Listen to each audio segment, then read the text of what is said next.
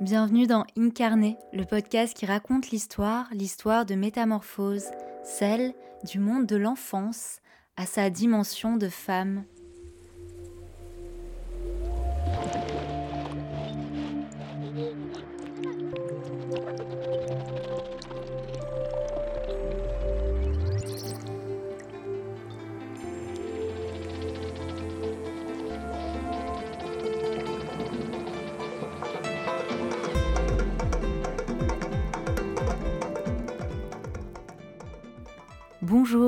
Jade et bienvenue à toi qui m'offre ton attention, m'ouvre ton oreille. Ce podcast marque le début d'une série de partage d'expériences de femmes. Et pour ce premier podcast, il m'était important, avant de faire la démarche d'aller vers l'extérieur, de commencer à la source, c'est-à-dire partir de mon intérieur et vous partager mon propre cheminement ainsi que les clés qui m'ont été offertes de par mes prises de conscience et mises en lumière euh, intérieures, et qui m'ont amené par la suite à écrire une série de guides initiatiques pour petites filles sur le féminin, à la fois pour les petites filles, mais aussi pour les petites filles intérieures en chaque femme.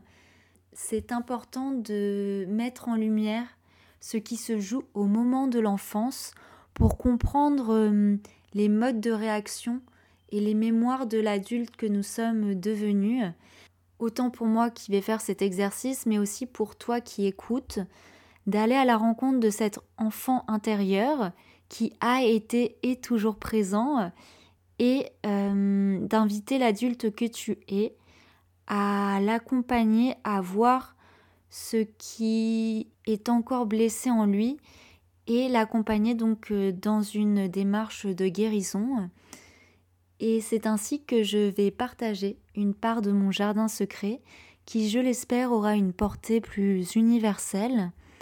Et pour m'accompagner dans cet échange, j'ai invité euh, Alizé, Alizé Pichot. Merci Alizé pour, euh, pour ta présence et euh, je te laisse te présenter à nos auditeurs. Bonjour Jade, moi je suis journaliste indépendante, autrice et artiste multidisciplinaire. Je suis femme aussi et euh, je suis très contente d'engager cet échange avec toi. Merci. Alors pour l'interview, ça va être un échange de, questions-réponses et c'est donc toi qui vas guider l'interview, donc je, je te laisse la main. C'est moi qui vais guider l'interview et notre première question, c'est Jade, euh, pourquoi ton prénom a-t-il eu un impact sur toi? Le prénom. Alors j'ai décidé de commencer ce podcast par cette question du prénom ça me paraissait euh, essentiel en tout cas euh, pour euh, expliquer une part de notre identité et ce que ça raconte sur notre évolution en tant qu'humain dans ce monde. Tout d'abord parce que le prénom c'est une transmission des parents et ça va nous accompagner tout au long de notre vie dans notre façon de nous définir. Symboliquement, l'enfant est une partie de chaque parent, un mix de ces deux parties, et il va être le miroir, en étant enfant, des propres enfants intérieurs en chaque parent, comme une combinaison de ces parties-là. Et donc il va y avoir un jeu de résonance entre l'enfant et les parents, l'enfant étant le miroir des des enfants intérieurs des parents de ce qu'ils ont été et l'enfant arrivant en tant qu'enseignant pour aider les parents à avoir euh, des parties, à avoir ces parties d'eux-mêmes et donc euh, à les guérir. Et c'est pour ça que le prénom euh, est d'autant plus symbolique dans son choix et je dirais même dans son inspiration. Inspiration car ça vient d'une écoute intérieure et de cette transmission de l'intérieur à nommer son enfant. Et pour moi, ce prénom est vraiment un miroir de ce que les parents ont à travailler et à, et à accueillir en enseignement de par l'enfant. Donc je vais prendre un exemple. Euh, mes parents ont eu un fils, mon frère euh, qui s'appelle Dorian, et par la suite deux filles, donc euh, jumelles, c'est-à-dire ma sœur et moi. Et le choix des prénoms, moi je m'appelle Jade et ma sœur s'appelle Gala. C'est-à-dire que moi en tant que Jade et ma sœur en tant que Gala, on représente deux facettes euh, féminines des enfants intérieurs de nos parents.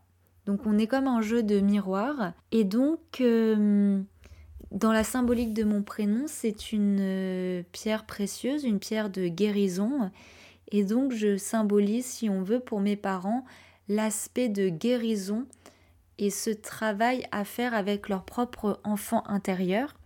Ça, c'est pour mon interprétation de base de qu'est-ce que ce prénom inspire et raconte autant pour moi et à ma famille dans la lignée. Et euh, moi, ce que j'accueille de ce prénom, euh, c'est cette dimension de guérison, euh, notamment pour, pour moi-même.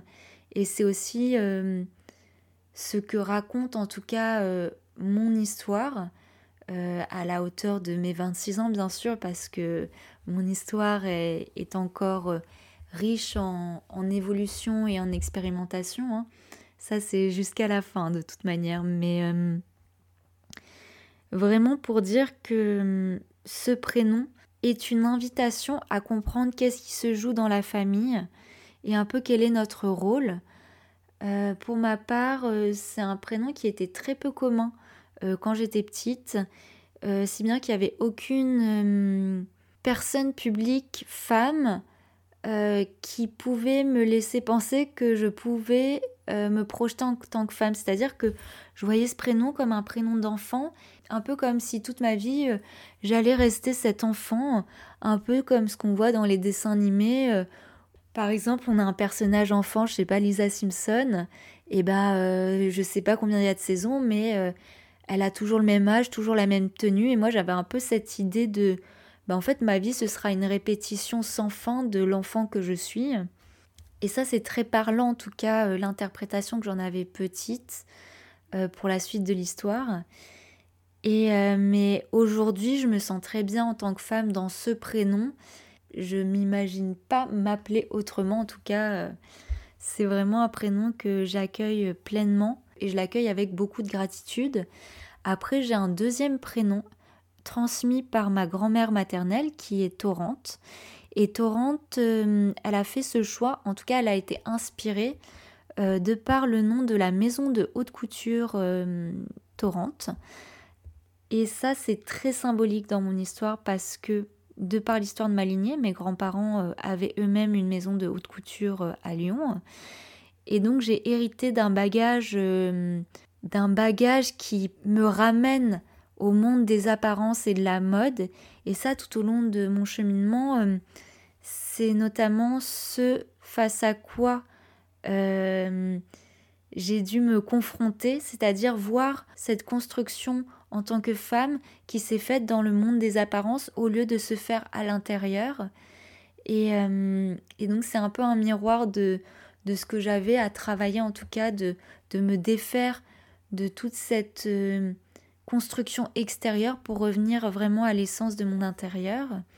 Et euh, l'autre compréhension que j'ai de ce deuxième prénom Torrente, si j'en fais une lecture qui m'est propre, euh, eh bien je le lis aussi comme torrent. Et euh, torrent, c'est relié à l'élément eau, c'est l'expression de l'élément eau, et je me sens très proche de l'eau dans ma construction de femme. À l'eau, la nature en général. Mm. Est-ce que tu es très proche de la nature? De plus en plus. Je pense que petite, j'ai grandi quand même dans un environnement de nature, c'était important.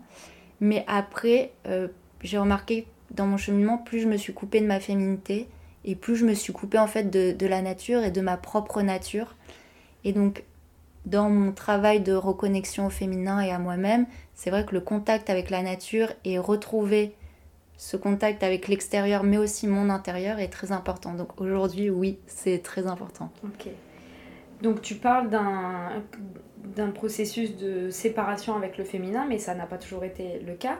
Donc comment tu étais quand tu étais petite et dans quelle atmosphère euh, familiale tu as grandi par rapport à cette micro-féminité qui se développe et qui, qui s'étend après dans la vie Oui, alors euh, petite fille, j'aimais beaucoup me mettre en spectacle quand il y avait vraiment euh, une scène ou des circonstances, mais dès qu'il fallait prendre la parole toute seule, euh, et qu'il n'y avait pas en tout cas un cadre qui m'offrait cette prise de parole, j'étais complètement euh, paralysée, timide. et je devenais toute rouge, que ce soit au téléphone ou à la boulangerie. Donc j'avais comme ça un paradoxe de j'avais besoin d'un cadre pour prendre la parole. Et petite fille, j'étais très coquette, donc j'aimais beaucoup tout ce qui était accessoires de mode, des petits sacs, du, du, maquillage un peu. Je m'en souviens à la pêche au canard, j'adorais les trucs avec des faux ongles. Et euh, j'étais ce qu'on pourrait appeler une mini Lolita, ce qu'on appelle mhm. aujourd'hui des mini Lolitas, c'est-à-dire les petites filles qui très tôt veulent euh, avoir des attributs euh, féminins, mais par l'objet. Et ça, ça a beaucoup compté. Et je pense que ça vient de cette lignée, en tout cas maternelle, où la mode et le monde des apparences a beaucoup compté. Donc il y avait comme ça une transmission aussi générationnelle. Et dans ma famille, donc comme je l'ai dit plus tôt, je suis née avec une sœur jumelle, on est fausses jumelles, c'est-à-dire qu'on est vraiment euh, opposés, complémentaires et opposés, et on a eu des façons de se développer très différentes. C'est-à-dire qu'avec la même famille, la même éducation, la même culture, on est allé dans des chemins complètement opposés en ce qui concerne le féminin. Et moi j'étais plus dans un rejet et elle une affirmation. Et ça, ça a été intéressant. Et en plus de ce, de ce lien, il y a tout de suite un système de comparaison qui s'installe de par les parents et aussi de par nous, entre nous, par miroir. Donc dans la construction du féminin, ça a beaucoup joué ce système de, comparaison.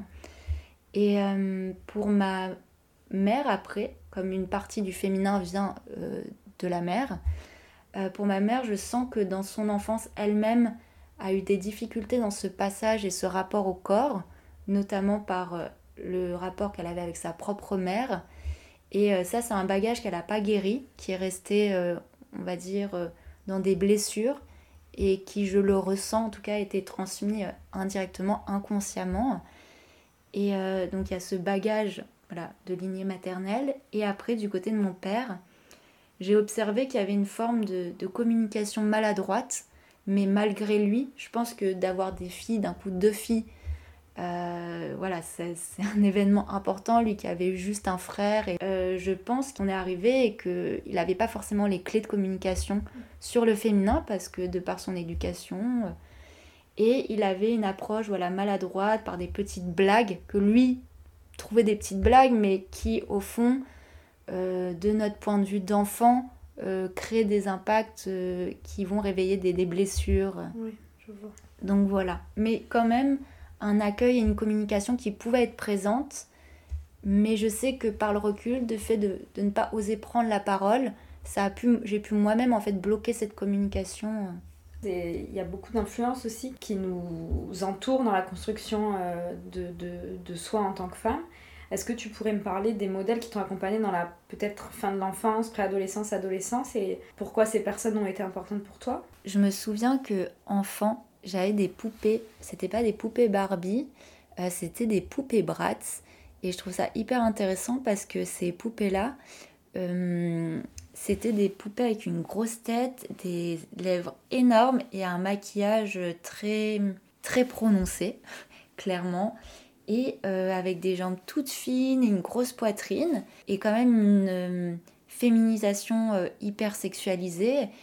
Et ces Bratz-là, que j'avais enfant avec lesquels je jouais, aujourd'hui, euh, j'ai eu un déclic il n'y a pas longtemps en voyant un peu l'esthétique euh, du corps sur Instagram et ce que devait être l'esthétique féminine. Et là, ça m'a fait un choc en me rendant compte que c'était exactement la même esthétique que ces poupées euh, avec lesquelles je jouais petite. Et donc j'ai vu comme ça un lien se créer entre ce jouet d'enfant et l'impact qu'il peut avoir dans la construction du féminin par la suite. Parce qu'à mon avis, il y a vraiment eu cet écho de ce que ça représentait en termes de féminin, ces poupées-là, et comment ça a influencé la construction des féminins des, des femmes. Et je trouve que le, ce qu'on retrouve sur Instagram, on est vraiment un reflet. Donc je vous invite à chercher une photo de Bratz sur Internet et faire la comparaison avec l'esthétique Instagram, vous verrez, vous serez assez surpris. Mais je trouve ça assez intéressant déjà de ce point de vue-là, l'impact que peut avoir euh, par exemple un jouet sur sa construction euh, de femme. Et sinon, petite fille, j'étais vraiment fan de, Shakira. J'aimais beaucoup son côté, je dirais sauvage aujourd'hui, mais je suis pas sûre que j'avais ces mots-là pour la décrire à ce moment-là. Et qui avait vraiment une dimension sexuelle, sensuelle. Elle transpirait ça Et moi, ça me fascinait en tant que petite fille. Et j'étais très attirée par ce côté aussi oriental, euh, ce que raconte l'Orient de la femme dans, sa, dans son côté luxuriant. Et euh, je me souviens même que j'avais demandé à ma mère donc de faire de la danse orientale. Et je devais avoir 6-7 ans, j'étais pas du tout formée, donc un corps androgyne d'enfant. Et je me mettais à, à danser et ça a réveillé quelque part une partie de mon féminin. Mm. Et à ce moment-là, j'avais un prof de danse orientale et c'était pas une professeure. Ce qui veut dire que j'avais un homme qui me transmettait qu'est-ce que c'était la sensualité mm. à travers la danse. Et donc ça m'a permis de prendre conscience que la sensualité et le féminin n'est pas forcément une affaire de, sexe et de genre et qu'il peut être transmis, euh, peu importe, homme ou femme, on a ces, ces essences-là en nous. Et donc, euh, ça a été très intéressant dans cette déconstruction et, euh, et l'accueil de ces dimensions-là. Mais par la suite, j'ai pas continué. Et même si j'avais cette ouverture sur, une, sur un féminin très sensuel, par la suite, le fait que moi-même, je me retrouve éventuellement projetée dans cette dimension, ça m'a fait peur. Et donc après, je suis allée sur des modèles beaucoup plus masculin ou enfantilisé comme euh, à travers euh, les propres modèles qu'avait eu ma mère enfant, c'est-à-dire euh, les années 60-70, avec une figure très charismatique qui était Serge Gainsbourg à ce moment-là, cette aura de Pygmalion et qui construisait des femmes à travers son art, que ce soit France Gall, Jane Birkin. Et, et de ça, ça hum, donnait une image un peu femme-enfant et un peu enfantilisée euh, malgré elle quand on repense à France Gall, son premier titre, Les sucettes à l'année. Il y a comme ça une euh, mainmise de l'homme pour modeler la femme. Ça, ça m'a beaucoup marqué dans mon enfance parce que j'entendais leurs chansons et puis même ma mère, elle, leur elle me parlait de, de, ces personnages iconiques. Et en opposé, il y avait aussi euh, Brigitte Bardot, je me souviens aussi, qui était très présente, mais qui, elle, miroitait en tout cas dans mon paysage un féminin hyper sexualisé de par son corps et de par ce qu'elle euh, dégageait. Et donc il y avait ces deux contrastes qui se mettaient en place dans ma tête et que j'ai intégré inconsciemment et auxquels j'ai fait face après quand la question s'est posée de qu'est-ce que c'est être une femme et comment le vivre. Euh, ça me donne envie du coup de savoir euh, quelle est aujourd'hui ta perception du devenir femme en fait par rapport à cette fascination pour une ultra-féminité qui est codée aussi. Mhm. Puis un rejet apparemment, est-ce que tu peux me parler de ça? Oui, alors déjà dans la construction de femmes à cet âge-là, pour moi ça se faisait à travers l'extérieur, de par le monde des apparences, euh, de par euh, la mode qui est très présente. Et donc euh, pour moi devenir femme c'était se construire à travers des vêtements, une identité, une iconographie qui est transmise de, donc de par ma famille mais aussi par une culture au niveau euh, national. Donc par exemple la France qui est vraiment associée à la femme parisienne, très en lien avec la mode, qui elle-même incarne la mode, qui sont complètement reliées. Et donc euh, j'ai hérité de ce bagage. Euh, par exemple, ma mère, dès son berceau, elle avait déjà le L dans son berceau. Il y a même une photo de ça. Et ça a été la même chose pour moi. Donc c'est un peu notre forme de Bible on va dire. et par rapport à la mode, je me souviens qu'il y avait deux voix qui se sont offertes à moi, de ce que la société euh, projetait en tout cas. Et ces voix-là, c'était d'un côté, euh, si je laisse mon corps de femme s'épanouir à travers ses formes, que ce soit la poitrine, les hanches, les fesses, tout de suite c'était associé à quelque chose de vulgaire, car ça allait euh, prendre de l'espace et se voir à travers le vêtement. Et donc ça, ça me faisait très peur le côté euh, vulgaire, alors que c'est juste un corps de femme qui a des formes, mais de par la culture de la mode, on a vulgarisé ce qu'étaient les formes de la femme, et dans l'autre voie qui s'oppose à ça, euh, c'est la culture du vêtement et de sa réalisation en tant que femme à travers le vêtement, où on va masquer tous nos attributs, que ce soit euh, donc les fesses, la poitrine, pour les faire disparaître pour mettre en valeur un vêtement. Ça, c'est ce qu'on retrouve sur les podiums avec les mannequins vraiment très maigres. Leur corps disparaît, leur corps de femme disparaît pour ne faire exister plus qu'un vêtement. Et je voyais ces deux schémas euh, s'opposer et créer des voix soit d'un côté j'allais être vulgaire et donc la vulgarisation tout de suite est connectée à une, euh, une image de la femme euh, reliée par exemple au monde de la prostitution, et donc là c'est quand même très violent, soit une image de la femme donc acceptable, euh, mais qui doit disparaître sous le vêtement. Et, et enfin j'ai très vite compris ça. J'ai fait le choix d'aller vers cette dimension de la femme qui disparaît dans un vêtement. Et quand on réfléchit bien, c'est surtout des hommes qui ont créé des vêtements pour les femmes et ce sont des hommes qui ont projeté leur idéal de la femme. Euh, c'est une mode qui, à mon avis, dans l'inconscient, a créé beaucoup de, de dysmorphobie par rapport au corps, que on en est venu à un point avec la mode où on ne cherche plus à mettre des vêtements ben, pour être à l'aise dedans et mettre en valeur son corps, mais au contraire, on est dans une démarche de déconstruire son corps et de le créer à l'image du vêtement juste pour entrer dans un vêtement. Et ce n'est plus une construction dans le respect de qui on est et de ce que notre corps est, mais au contraire toute une modélisation de notre corps en fonction d'une mode et d'un vêtement extérieur. Après, je rejette pas du tout la mode parce que encore aujourd'hui, j'ai un lien fort avec la mode, c'est un moyen d'expression de, qui je suis, mais c'est plus du tout la même relation. Et donc j'avais cette construction extérieure, donc euh, j'allais comme grimer, euh, caricaturer ce qu'était la femme. Et par exemple, très tôt, j'ai porté des talons. Euh, je m'en souviens, mon entrée au collège jusqu'au lycée, je portais que des talons. Et j'ai découvert les baskets quand je suis arrivée à Paris et que j'étais censée marcher. Mais euh, il y a eu toute cette construction-là, si bien même que hum, dans ma tête, j'avais créé un rite de passage à travers l'objet. Je m'étais dit, pour moi, quand je serai femme, c'est quand j'aurai une paire de chaussures Louboutin parce que ça symbolisait vraiment le féminin pour moi. Et c'était comme une forme de, réalisation. Et donc euh, j'ai, on va dire, acté de ce rite de passage euh, à mes 18 ans où je me suis acheté une paire de chaussures Louboutin.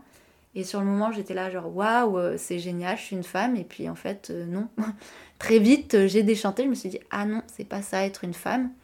Et donc, c'est là où j'ai compris, mais de par aussi différentes déconstructions, que ça passe par une construction intérieure. Et euh, pour revenir, tu avais parlé du, du, rejet. À quel moment j'ai vécu donc euh, ce qui était le rejet? C'était euh, c'est parti de des transformations du corps. ma sœur enfant a eu son corps qui s'est développé beaucoup plus tôt vers l'âge quand on est en CM2 et donc un corps qui, qui prenait de, de l'espace, du, du, volume, de par une poitrine voilà qui commençait à se former et je voyais que le regard des camarades, des parents changeait euh, juste parce que son corps changeait et qu'elle pouvait aussi être très facilement moquée de par l'ignorance des enfants qui n'étaient pas préparés à ces informations. Et comme ils sont ignorants et que c'est bah, on n'est pas préparé, bah, ça crée de la méchanceté, des moqueries, on pointe du doigt. Euh. et je sais qu'elle en a beaucoup souffert. Et par notre lien euh, gémellaire et un peu mon côté éponge, Hmm, bah, j'ai ressenti tout ça et j'ai senti que si moi, à un moment, mon corps se développait pareil, ça allait être dangereux. Et donc, euh, pour ma part, j'ai tout fait pour euh, rester dans un corps d'enfant, là où je me sentais en sécurité. Parce que pour moi, à ce, moment-là, être femme signifiait, si je vois ma poitrine pousser, euh, si j'ai des hanches, si j'ai des fesses, si j'ai de la chair, et eh ben, ça va être dangereux et aussi, a tout le réveil du lien avec la sexualité que je voyais aussi là aussi comme un, danger. Et aussi l'aspect, par exemple, la dimension sensuelle, tout ça, ça me faisait euh, très peur à ce moment-là. Est-ce que tu peux me parler un peu plus de qu'est-ce que tu entends par euh, rester absolument dans un corps d'enfant? Oui, alors euh, c'est passé par plusieurs étapes. Tout d'abord, à la maison, je, caricaturais le fait de rester un enfant pendant longtemps. C'est-à-dire, Généralement, quand on passe en sixième, il y a un peu ce basculement. Euh, ça y est, je suis plus un enfant, euh, je mets mes jouets dans un carton, et ça y est, je suis un préado, je rentre au collège. Euh, moi, pas du tout. Il y a eu un peu ça pour m'adapter, on va dire, à la phase collège. Mais à la maison, j'avais ce besoin de caricaturer encore ce que c'est, de me rappeler à mes parents, mais si je suis encore un enfant, et même à moi-même de me dire, mais si je suis encore un enfant, et, et ça me rassurait. Et donc ça passait notamment par ma voix. J'avais une voix très aiguë et je surjouais un peu cette voix-là sans m'en rendre compte avec mes parents. Et ce qui fait que j'avais pas du tout la même voix entre mon rapport avec les, copains et euh, le rapport euh, avec les parents. Donc ça passait par là, la façon de, communiquer, euh, comme si je communiquais une autre version de moi-même. Et ça passait aussi par plein de gadgets qui me rappelaient au monde de l'enfance, que ce soit par exemple j'avais une trousse en forme de mouton et de peluche. Donc voilà, après je pense que c'est important aussi de garder une part enfant en soi toute sa vie, mais pas aller jusqu'à le caricaturer à l'extrême. Et au moment où j'ai vu un peu mon corps changer, c'était surtout le, bas du corps euh, au niveau des fesses, des cuisses qui prenaient euh, bah, plus de volume tout simplement. Eh bien, euh, j'ai commencé à rejeter ça. Et en même temps, je faisais beaucoup de danse classique, ce qui faisait que j'étais très musclée, surtout du pas. On développe beaucoup de muscles en bas en danse classique, qui sont des muscles plutôt ronds. Et c'est un univers aussi, la danse classique, qui laisse pas le corps de la femme s'épanouir. Et ce que je trouve intéressant dans la symbolique, c'est que je suis passée d'une danse orientale où le corps, euh, la chair a toute son importance, et la, danse classique qui, au contraire, où il faut être le plus euh, filiforme possible et, et s'adapter en tout cas à l'esthétique d'un corps de, de ballet. Et donc moi j'avais vraiment ce corps de danseuse étoile en tête. Et le fait de pratiquer la danse, voilà, ça a renforcé ça. Et euh, au fur et à mesure, donc ça c'est pendant la période collège, vers 13-14 ans, euh, j'ai commencé à chercher des formes de stratagèmes pour euh, me défaire de, mon enveloppe charnelle et pour me défaire de tous les attributs qui pourraient prendre de plus en plus d'espace et me mettre en zone de danger comme je le croyais. Et donc je me suis intéressée à l'anorexie. J'avais un, ça avait un côté très séduisant pour moi parce que j'avais l'impression que ces filles-là euh, incarnaient une forme de légèreté que je retrouvais pas dans, dans la masse et la densité. Et, euh, et j'avais vraiment cette envie de, de, fuir, dans un ailleurs, fuir mon corps. Et donc euh, j'ai commencé par rejeter ce que j'ingurgitais, donc en me faisant vomir. À ce moment-là, je mangeais pas en grande quantité, Juste, euh, je supportais pas d'avoir un poids en plus et j'avais ce besoin de l'extérioriser. Et comme en plus, je prenais pas forcément la parole, ça rajoutait un, endroit, un espace où je pouvais extérioriser euh, voilà, ce que, ce que j'intégrais et que je pouvais pas digérer. Et donc ça, ça m'a suivi pendant longtemps, en fait, ce phénomène de pas supporter de d'intégrer de la matière et avoir ce besoin de, de la faire ressortir et, euh, et jusqu'au jour où, où c'était plus suffisant, en tout cas euh, pour moi, j'avais besoin de passer à la vitesse supérieure. Mm. Surtout que le bac allait arriver et le bac, c'est un peu ce moment aussi où ça y est, on devient adulte, on n'est plus enfant. Ça marque vraiment un, un chapitre. Il y avait plein de choses comme ça qui, remuaient en moi. Et euh, à ce moment-là, donc, j'ai fait le pas vers l'anorexie, donc de plus m'alimenter. Et mes parents s'en sont pas rendus compte parce qu'à ce moment-là, euh, mon père travaillait, ma mère était euh, pas forcément à la maison car euh, surtout à Lyon. Et moi-même, j'ai tout fait pour pas que ça se voit, donc je me cachais sous des vêtements très larges. Ça, c'était un premier point, commencer à me cacher de plus en plus sous des, des vêtements. Et jusqu'au jour où ma mère, en fait, m'a obligée en voyant de me peser sur une balance et là, le, poids était quand même catastrophique, sauf que moi, quand je me pesais, bah, je voulais aller toujours plus vers le zéro. Donc euh, pour moi, c'était plus une victoire, alors que non, non, non. Et, euh, et donc elle m'a forcé à aller voir un médecin, donc c'était à l'âge de 18 ans. Et comme euh, je devais passer mon bac, et pour moi c'était un peu la liberté, je voulais absolument aller à Paris, et je m'y voyais déjà. Et que là on me dise ben non mademoiselle le, bac vous n'allez pas pouvoir le passer parce que vous êtes à un kilo de vous faire hospitaliser. Je me suis dit ah ouais euh, c'est pas ce que j'avais prévu. Donc euh, ça ça a été le gros choc et en plus de ça aussi dans cette période je nourrissais beaucoup le fait d'être un enfant et là encore ça passe par le vêtement et la mode donc pour dire à quel point ça a été important dans ma, construction c'est que euh, j'avais une obsession euh, à rentrer dans des vêtements pour enfants Euh, et plus je voyais que je rentrais dans des tailles d'adultes auparavant, et plus ça me faisait peur. Et plus je voyais que je rentrais dans des vêtements pour enfants, et plus ça me rassurait. Je suis, je me disais, ouf, ça va, j'ai encore ça, ça. Marque, ça atteste le fait que, voilà, ça me prouve que je suis encore euh, dans ce corps d'enfant. Et donc il y avait un épisode comme ça où mon père euh, est allé avec moi faire des boutiques et il m'avait acheté des jeans taille 8 ans, mais parce que moi je les avais essayés, j'étais là, papa ça me va, je crois qu'il n'avait pas forcément regardé, il avait vu qu'on allait au rayon enfant, mais comme euh, bah, je suis quand même plutôt petite de taille et que même avant j'étais quand même très mince, ça l'a pas choqué plus que ça. Et, euh, mais bon, avec le recul, il y a peut-être des choses qu'il ne voulait pas voir. Et moi-même, euh, de toute façon, la force de, de, la pensée, et à ce moment-là, on se croit tellement fort que, que c'est comme si on balayait tous les doutes. Quand, quand, une personne vient avec un doute, on le balaye euh, comme on peut. Et il y avait cet épisode avec le recul qui, qui me paraît très violent. Mais voilà, c'est comme si je m'accrochais à, quelque chose. Et, euh, et par la suite, bah, j'ai accepté de, de, remanger, mais ça a été là encore un, encore un cercle d'acceptation, de rejet, d'acceptation, de rejet. Et, en dents de bah, jusqu'à jusqu'à il y a à peu près euh, un an. Donc ça a quand même eu huit ans de, reconstruction euh, avec ça. Ça fait euh, beaucoup d'impact aussi sur le psyché, cette maladie, l'anorexie. Mm.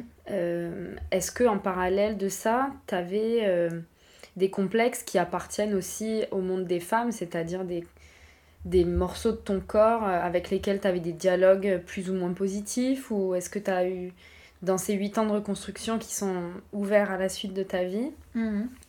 Est-ce que la notion de complexe, c'est quelque chose qui a été euh, central là-dedans? Oui, complètement. Je me souviens que dans les complexes que j'avais, euh, il y avait le complexe par rapport au ventre. Enfant, ma mère me disait souvent de rentrer mon ventre et aussi à ma sœur. Et ça, c'est quelque chose qui... C'est quelque chose qu'elle a dû entendre de sa propre mère et qui vient aussi d'un inconscient collectif sur le ventre de la femme euh, qui a toujours été corseté. Après, il y a eu les, les gaines, par exemple, ou même euh, la mode d'avoir des abdos et qui bétonne le ventre et le et l'empêche en tout cas de, de faire ce mouvement de, de respiration, d'extériorisation et d'avoir entendu beaucoup de fois petite rentre ton ventre. Intérieurement, j'ai j'ai créé un complexe par rapport à ça, si bien que euh, je respirais tout le temps avec le haut du corps et jamais en profondeur avec le ventre. Et lors d'exercices, par exemple, de yoga ou de théâtre, où on me disait respire avec le bas du ventre pour bien gonfler, et eh ben j'avais vraiment peur et honte de gonfler mon ventre pour dire à quel point c'était euh, intégré comme euh, injonction à ce moment-là. Et moi, j'avais carrément honte d'avoir un corps donc c'est pour dire à quel point c'était aller loin. Rien que de voir de la chair ou sentir de la chair, pour moi j'en avais honte et je culpabilisais. J'avais vraiment une notion de, pureté euh, extrême. Et ça, ça vient de mémoire. Parce qu'en plus d'un bagage transgénérationnel, on a la mémoire d'un collectif, d'un inconscient collectif. Et cet inconscient collectif, avec le recul, je suis allée le détricoter dans les transmissions qu'il y avait à travers les dogmes religieux, tout ce que les dogmes religieux avaient mis en place. Euh, notamment le fait d'être né en France, il y a tout cet euh, inconscient collectif lié à l'histoire de la religion chrétienne, aussi juif, et aussi a une part euh, pour la religion musulmane, où à chaque fois on retrouve un rejet du corps pour aller dans cet idéal de l'ailleurs qui n'est plus connecté à la matière et à la terre, mais à un idéal ciel, et où la femme euh, n'est plus considérée parce qu'en en fait elle représente trop cet élément terre, cet élément matière. Et c'est notamment pour ça qu'il y a eu des dominations du, féminin au nom de cet idéal qui serait euh, hors. Et donc c'est pour ça que moi-même j'ai nourri cette, cette même chose hors du corps. Et j'avais aussi cette blessure que j'ai reconnue en moi plus tard, celle du rejet, la blessure de rejet. Et quand je suis remontée à ma naissance, en fait, on, on m'a dit que j'étais née par césarienne, c'est-à-dire c'est pas le bébé qui acte le fait de naître par lui-même, c'est les médecins qui vont ouvrir le ventre de la mère et sortir les bébés. Ce qui fait que même à ma naissance, c'est pas moi qui ai décidé de sortir, on a fait ce choix pour moi et on m'a extrait d'un intérieur pour m'obliger quelque part à entrer dans le monde. Et, ma blessure, en tout cas, date de ce, moment-là, comme si j'avais pas accepté complètement d'être née et d'être, euh, d'incarner, c'est-à-dire d'être dans mon corps.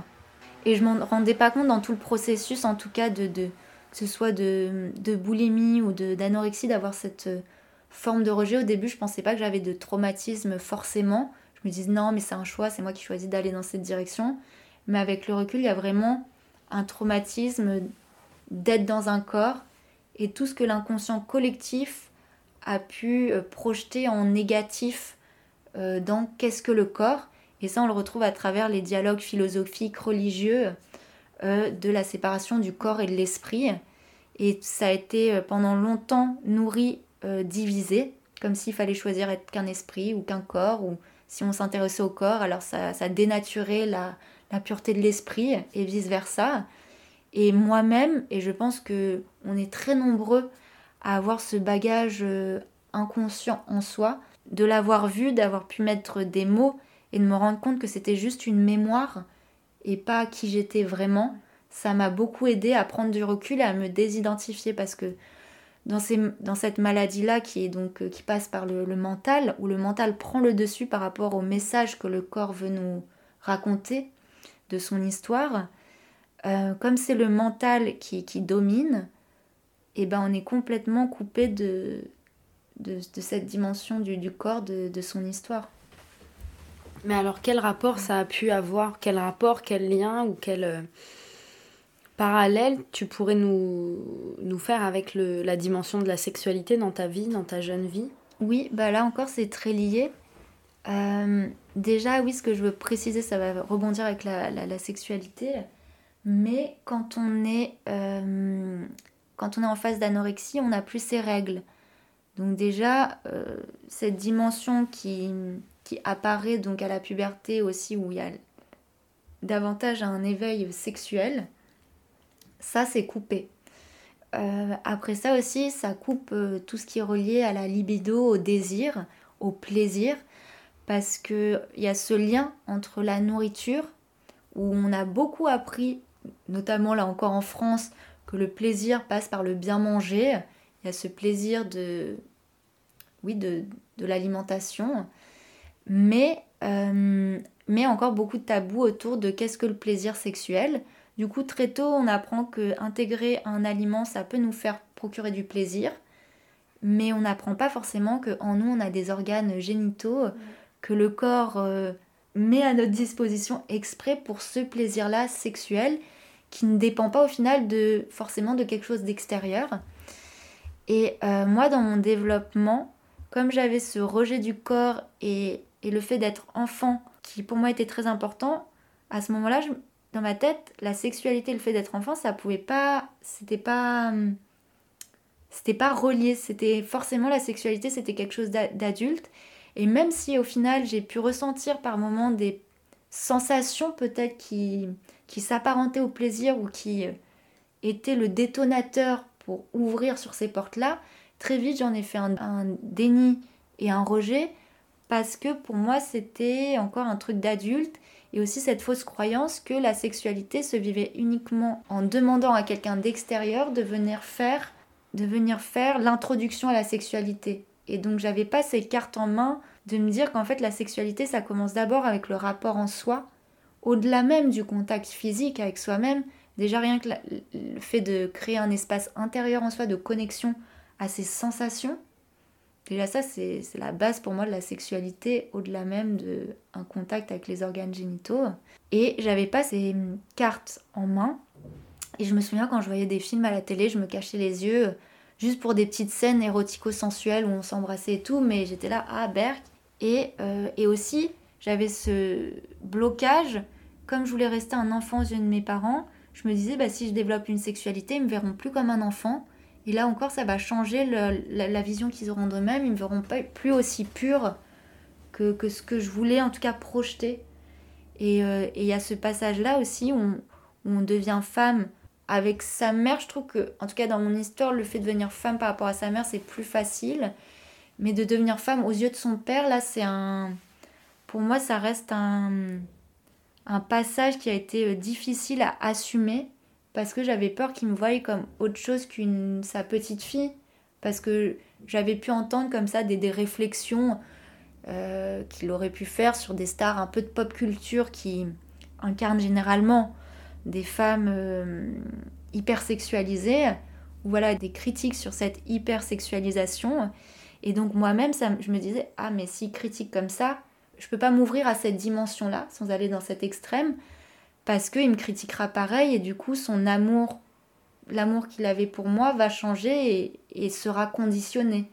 Donc voilà, il y avait ces peurs-là. Donc euh, ça aussi, je pense que ça a été des blocages inconscients à l'éveil de ma sexualité. Après, j'avais quand même une curiosité. Mais par exemple, enfant, très tôt, euh, très tôt, j'allais dormir chez des copains garçons avec ma sœur quand on avait, euh, je crois, même 4, 5 ans, 6 ans. Et euh, les copains venaient à la maison, on allait chez eux. Et euh, jamais il y a eu de hum, sexualisation de ma part ou en tout cas de curiosité par rapport à ça. Ce qui fait que pour moi, je, pouvais avoir des relations garçon-fille sans sexualiser la personne, sans aller dans une relation qui entraînait forcément de la séduction ou un rapport qui devait être plus que de l'amitié. Donc ça, ça a été quand même un gros plus. Et euh, sinon, par rapport à la sexualité, moi je me souviens qu'enfant il y avait les BD Titeuf. Alors je sais pas si vous avez eu ça aussi, euh, mais euh, c'était des BD bah, au final très pour les garçons, puisque je crois que c'était le guide du zizi sexuel. Et mon frère avait eu ça parce que j'ai un grand frère. Et donc petite, bah, par curiosité, j'étais allée voir ce que c'était. Mais en ouvrant l'album, j'étais un peu limite choquée parce que c'était pas du tout euh, la sensibilité que j'avais de la sexualité ou de comment je l'imaginais. Moi, j'ai vraiment cette euh, dimension très poétique de par euh, l'alchimie énergétique entre, entre deux êtres et cette fusion qu'offre la sexualité. Et par exemple, dans Titeuf, c'est vraiment une sexualité très pratique, pragmatique. Et, et ça correspondait pas du tout à ce que moi je projetais. Et donc je pense que par exemple ça, d'être face à cette euh, vision de la sexualité, a créé chez moi des blocages, de me dire bah non, moi de la sexualité, ça résonne pas comme ça à l'intérieur, et donc de me fermer à la sexualité juste parce que d'un point de vue culturel, ce qui était euh, communiqué sur la sexualité euh, ne résonnait pas du tout avec ce que je pouvais imaginer et ressentir de l'intérieur. Et c'est pour ça qu'après, plus tard, ben, je me suis euh, sûrement fermée jusqu'au moment où, euh, plus vers la période lycée, là, euh, là j'ai de nouveau senti cette curiosité et je suis allée vers autre chose. C'était plus, par exemple, avec mon premier portable vers 16 ans et demi, la découverte de nouvelles érotiques. Et autant j'avais eu cette curiosité, mais pareil dans les récits, ça résonnait pas autant avec euh, cette euh, sensibilité de la sexualité. Et même, euh, je sais qu'il y a beaucoup de personnes qui s'intéressent au porno et qui et ça occupe une part importante pour eux dans leur sexualité.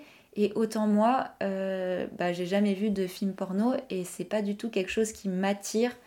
la vision de la sexualité, par exemple, dans le porno, qui pour moi, là encore, est très pratique mais ne résonne pas avec euh, la sensibilité de la sexualité que, j'ai.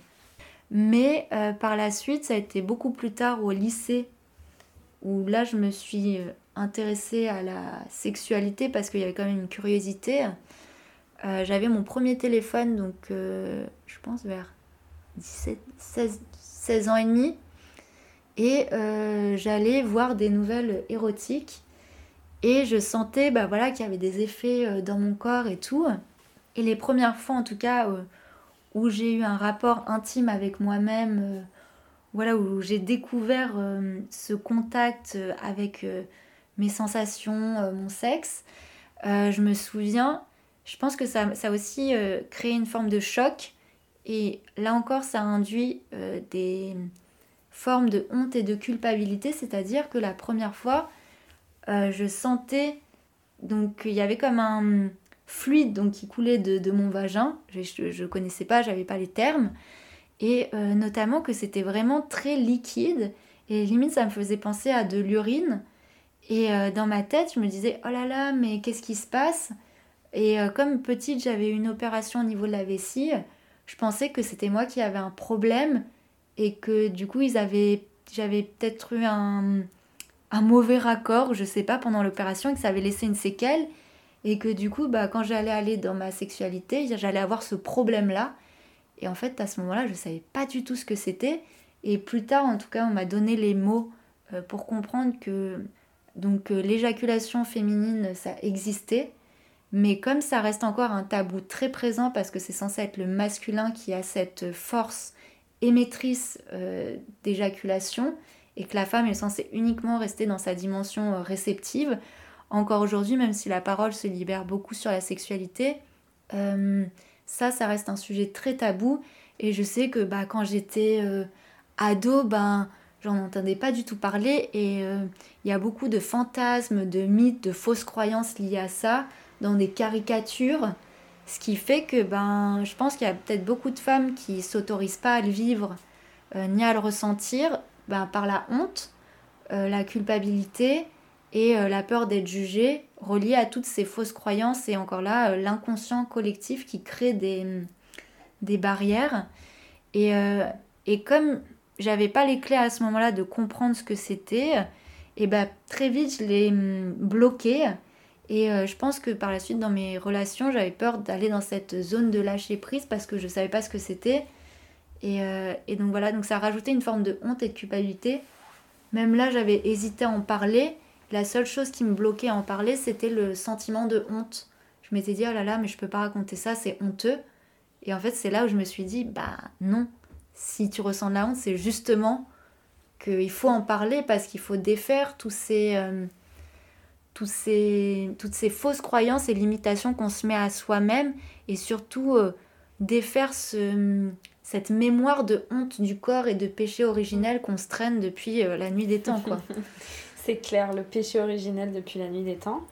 Euh, si tu es passé donc par toutes ces étapes, il y a eu, euh, si tu en es là aujourd'hui à faire un podcast sur le féminin, c'est qu'il y a eu des transformations.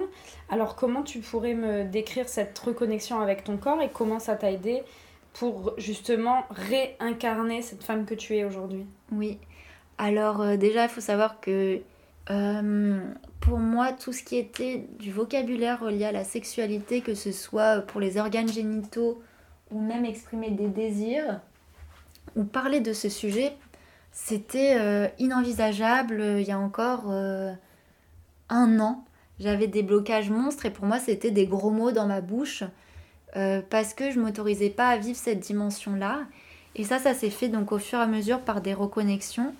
La première euh, chose, ça a été la reconnexion à mon corps et accepter d'être euh, incarné dans un corps et donc de réconcilier tous les différents corps qu'on peut avoir parce qu'il y a notre corps physique, mais il y a aussi notre corps émotionnel, notre corps euh, mental et spirituel. Quand je parle de spirituel, pour moi, c'est tout ce qui est relié au monde de l'énergie et pour le visualiser, je vais vous donner une image. vous avez une ampoule euh, qui euh, représente pour moi euh, le corps physique et l'électricité qui, qui, représente le monde de l'énergie.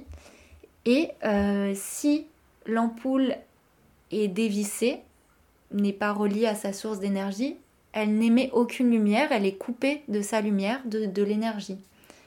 Et ça pour moi c'est vraiment la symbolique de tout ce que j'ai vécu lorsque j'ai séparé mon corps et mon esprit et j'étais complètement dissociée. Et la première étape, ça a été cette reconnexion, de prendre l'ampoule, le corps physique, de, de me connecter à ma dimension euh, donc énergétique, de ressenti, ça ça passe énormément par le ressenti, mais un ressenti qui passe par le corps.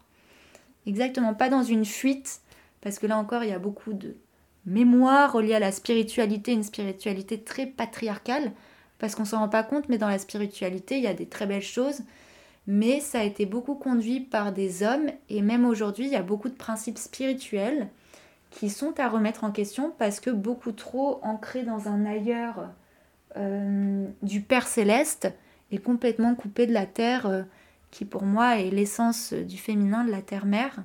Et faire cette reconnexion d'accepter donc mon corps physique pour accueillir le ressenti mon essence, mon essence de femme, ça a été l'acceptation. Et aussi de voir en moi toutes ces mémoires qui me polluaient et qui n'étaient pas moi. Et ça, ça demande de regarder en soi ces modes de réaction parce que souvent, on a des modes de réaction et on se reconnaît pas dedans, on se dit mais pourquoi j'ai réagi comme ça? Et en fait, si on creuse plus, on se rend compte que c'est pas nous, mais c'est les mémoires qu'on porte, transgénérationnelles, culturelles, euh, d'inconscient collectif. donc apprendre à les identifier. Donc euh, j'ai notamment fait un travail euh, avec une personne qui m'a accompagnée dans ce cheminement et qui m'a permis en tout cas de me transmettre des outils pour faire moi-même après tout ce cheminement d'introspection et de déconstruction. Et aussi d'accepter par exemple de, de remanger pour comprendre, comprendre pourquoi est-ce que je mangeais et l'importance d'avoir un corps physique, de le nourrir. Donc la reconnexion à l'alimentation, ça a été euh, un pont, notamment euh, par la suite pour la reconnexion euh, à la sexualité. Parce qu'à partir du moment où je m'autorisais à me faire plaisir en mangeant, alors j'acceptais de me faire plaisir notamment à travers la sexualité. Mais mais y a eu, voilà, ça a été vraiment une succession d'étapes de prise de conscience et d'observation aussi. Ça, c'est important. savoir observer et se désidentifier. Pas prendre personnellement que ce soit une, une maladie, un événement. comprendre toujours quel est le message derrière. Parce qu'au final, avec le recul, pour moi, cette phase d'anorexie et même après que ce soit euh, euh, la boulimie ou bah, tout ça, ça a été des apprentissages, ça m'a permis de me connaître et de connaître les propres limitations que j'avais en moi et aussi les limitations euh, d'un point de vue plus universel. Je comprends. Et qu'est-ce que tu pourrais me dire d'une forme de sexualité du coup spirituelle? Alors avant, dans la sexualité, c'est-à-dire j'allais chercher quelque chose comme si j'étais un peu vide et que j'attendais que quelqu'un d'extérieur euh, fasse le travail pour moi en m'apportant quelque chose. Et c'était très relié à mon ego final qui avait besoin d'une valorisation, d'une reconnaissance euh, euh, masculine pour exister. Et donc tout à l'heure je parlais voilà du clin d'œil à Serge Gainsbourg, mais voilà ça laisse des traces en tout cas. Et donc c'était pas forcément pour le plaisir sexuel parce que j'avais pas d'outils, j'avais pas les codes de ma propre connaissance de moi-même. Et donc, euh, quand j'allais voilà, dans des relations sexuelles, je pensais même pas à mon propre plaisir ni à mon propre désir. Juste, je voyais que je plaisais à quelqu'un, que je suscitais du désir. Ça me faisait très peur, mais en même temps, c'était très agréable. Ça venait euh, mettre comme une lumière un peu artificielle sur des parties de moi-même. Et j'étais comme ça attirée. Et sur le moment, euh, c'était toujours consenti. Mais avec le recul, j'ai conscience que c'était des... Euh, c'était une façon de, me, de, satisfaire mon ego et pas mon essence même. Et euh, par la suite, donc de m'être reconnectée donc à mon corps, je, je me suis reconnectée donc à moi-même et j'ai découvert que je pouvais activer en fait euh, le plaisir et la connaissance de moi-même par moi ce qui fait que ça change complètement la donne dans la relation euh, sexuelle, amoureuse et à l'autre. C'est plus un phénomène où je vais chercher à l'extérieur et demande à l'autre de faire ça. C'est je le découvre en moi, je le vis, je le vibre et donc je suis à même de le partager. Et donc ça devient une relation de partage et non plus une relation de dépendance. Euh, j'ai besoin de toi pour ça.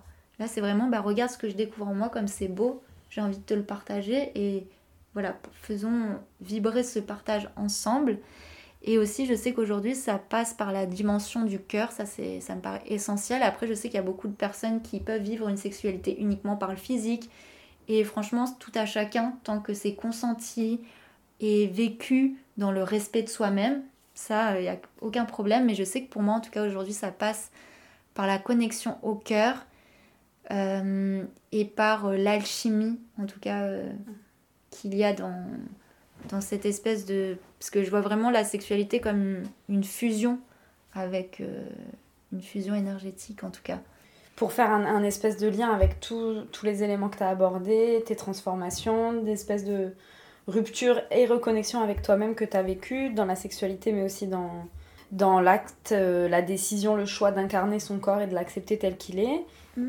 quelle est la place du, du féminin sacré là-dedans qui est souvent assimilé d'ailleurs directement à une sexualité, alors que c'est vraiment pas seulement ça. Il y a mm. la, la, la mission de la guérison, euh, de la communication et du partage. Alors j'aimerais t'entendre euh, euh, digresser sur le féminin sacré pour terminer ce, podcast. Alors déjà, qu'est-ce qu'on appelle par féminin sacré? Donc c'est-à-dire qu'il y a un féminin qui n'est pas sacré, un qui l'est. Pour moi, quand on parle de féminin sacré, c'est vraiment pour faire la différence avec toute la construction extérieure qu'on a fait du féminin à travers notamment la société de consommation, d'avoir. Donc pour moi, qui sont des attributs euh, objets féminins, mais qui ne sont pas sacrés parce qu'ils ne sont pas l'essence même du féminin. Moi, pour comprendre vraiment l'essence même, c'est une fois qu'on enlève tous ces, toutes ces formes extérieures et qu'on revient à l'essence de son intérieur, là on peut comprendre vraiment ce que c'est le féminin euh, sacré. Et mon déclic, euh, ce fameux déclic sur le féminin sacré, d'accepter enfin ma dimension de femme, d'accepter mon corps, a eu lieu à un moment clé et c'était environ il y a un an. Et il s'agit d'une rencontre et puis d'une séparation. Donc ça a été la rencontre avec une personne assez bouleversante euh, dans ma vie pour euh, ce qu'elle a mis en lumière euh, chez moi. Et ça s'est passé au niveau de l'ouverture du, cœur qui jusqu'à maintenant était dans des formes d'amour conditionné en me disant toujours bah, je peux être aimée uniquement en correspondant à telle norme de la féminité, en rentrant dans telle taille de pantalon, et, ainsi de suite. Et là, cette personne, c'était. Elle me voyait vraiment pour ce que j'étais. Et euh, elle m'a fait comprendre que je pouvais être aimée de façon inconditionnelle, d'un amour pur pour ce que j'étais ici et maintenant, et pas dans des projections futures de ce que je pourrais être. Euh, et, ça a été une relation euh, courte mais intense et tellement euh, éclairante sur, sur qui j'étais, autant dans mes parties lumineuses que dans mes parties d'ombre. Parce que en rentrant dans une relation, c'était la première fois que je me sentais de m'engager dans une relation amoureuse. Le fait de d'un coup créer une intimité donc, avec un homme, ça a réveillé des blessures qui n'avaient jamais été guéries et beaucoup de peur, notamment euh, la peur de cet amour et l'incapacité de le recevoir et de l'accueillir parce que dans ma tête j'en étais pas euh, digne et euh, parce que dans ma tête je pouvais être aimée que d'un amour conditionné donc d'un coup de me retrouver avec cet amour ça m'a complètement perturbée et réveillé toutes ces blessures dont des blessures liées à mon rapport au corps, à mon rapport au féminin, à mon rapport à la sexualité. Et par la suite, il y a eu donc une séparation. C'est lui qui a fait le choix de la séparation. Et euh, à ce moment-là la séparation, ça a pu être douloureux donc pour euh, mon ego qui était blessé. Mais dans cette séparation, il y avait un message et c'était vraiment un message d'amour. Et ce message d'amour, c'était lui me disait je me choisis et en me choisissant je t'offre la possibilité de te choisir à ton tour et, euh, et ça c'était vraiment un cadeau euh, d'une grandeur inestimable et euh, et donc je me suis dit qu'est-ce que je peux faire de ce cadeau? Et ce qui m'est venu comme message de l'intérieur c'était d'en faire quelque chose d'aussi grand, c'est-à-dire de m'aimer moi-même, apprendre à m'aimer. Et jusqu'à cette relation, en fait, j'avais jamais appris à m'aimer moi-même.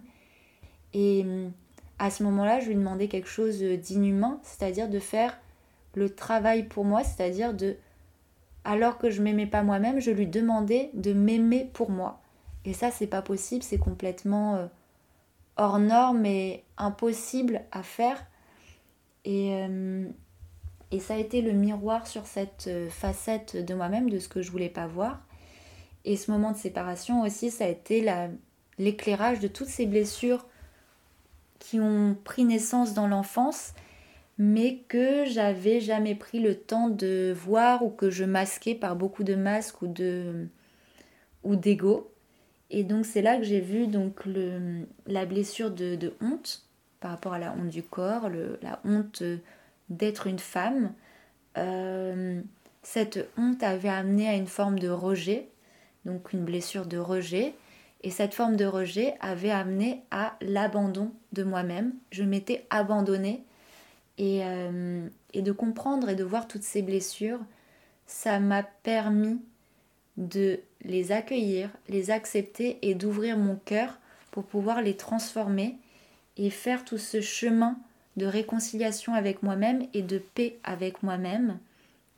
Et donc ça avait été une grosse claque sur le moment, mais avec le, temps et le recul, ça a été euh, un tournant dans mon cheminement de guérison et un cadeau euh, vraiment très grand et je garde encore aujourd'hui donc cette ouverture du cœur que je pensais avoir avant et qui aujourd'hui est complètement différent. C'est-à-dire que c'est un amour qui est inconditionnel et qui est prêt à accueillir en tout cas toutes les parties, toutes les facettes de moi-même et à les aimer telles qu'elles sont et à pouvoir accueillir l'amour pour ce que je suis ici et maintenant. Et ça, c'est quand même une grosse étape au lieu d'être dans des formes de lutte de soi-même et de guerre euh, intérieure. J'avais beaucoup de violence en moi. Moi qui suis très pacifiste, je supporte pas les conflits, euh, tout ce qui est relié à la colère, à la haine. Et pourtant, moi, si je regardais à ce moment-là, j'avais de la violence, de la guerre, de la haine envers moi-même je nourrissais ce foyer autodestructeur en moi et, euh, et je m'en rendais pas compte. Et euh, ça m'a permis de, mettre à jour toutes ces batailles intérieures et ces luttes que j'avais mis en place et qui sans cesse me mettaient dans des cycles de punition, de restriction. et donc j'ai dû accepter de voir ces facettes de moi parce qu'on peut, on peut être facilement choqué par les guerres qu'on voit dans le monde mais il faut aussi voir les guerres qu'on porte intérieurement. Et donc ça a été un cheminement voilà, de réconciliation, euh, de prise de conscience, de désidentification et aussi d'accepter tout ce que je rejetais du féminin jusqu'à maintenant parce que cette guerre-là, c'était une guerre contre le féminin, une guerre euh, pour tout ce qu'il l'offrait dans son essence.